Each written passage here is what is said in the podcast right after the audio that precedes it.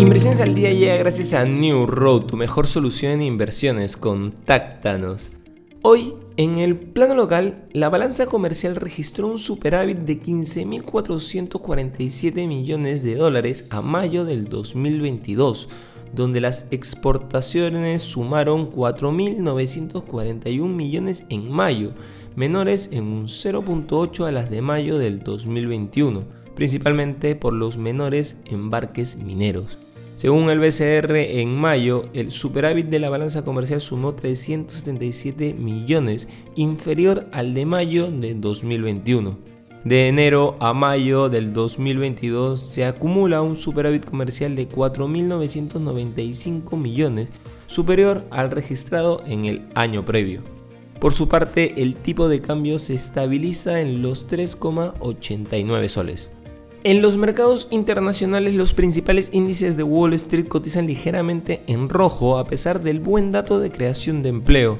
El informe mensual de empleo, un reporte clave que también da señales sobre el desempeño o rumbo de la economía, indicó que en junio se crearon 372.000 nóminas no agrícolas, reflejando que la creación de empleo se mantiene fuerte en Estados Unidos y por ahora no da señales de recesión. En efecto, entre las principales pistas para una contracción está el empleo, que suele desacelerarse previo a una caída económica. Y en junio la creación de empleo de trabajo estuvo por encima de las expectativas que esperaban solo 268 mil puestos de trabajo. La tasa de desempleo no sufrió alteraciones y se mantuvo en un 3,6% al igual que el mes anterior.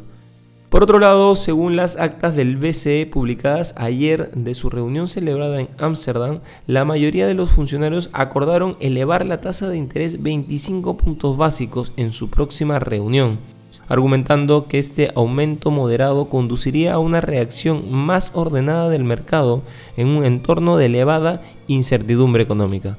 Sin embargo, algunos responsables de la política monetaria abogaron por mantener la puerta abierta a una mayor subida inicial de los tipos en julio, afirmando que el Banco Central no debería asumir un compromiso incondicional con una subida de 25 puntos básicos. Y no queremos irnos sin mencionar que Shinzo Abe, el ex primer ministro de Japón, que intentó sacar a la economía de la deflación crónica con sus audaces políticas Abenomics, reforzar el ejército y contrarrestar el creciente peso de China, falleció a los 67 años. Abe, quien dejó el cargo en 2020, fue asesinado a tiros el viernes durante el discurso de campaña electoral, en un ataque que su protegido y actual primer ministro, Fumidio Kishida, calificó de absolutamente imperdonable. Estas han sido las noticias más importantes de hoy, viernes 8 de julio del 2022. Yo soy Eduardo Ballesteros, que tengas un feliz viernes.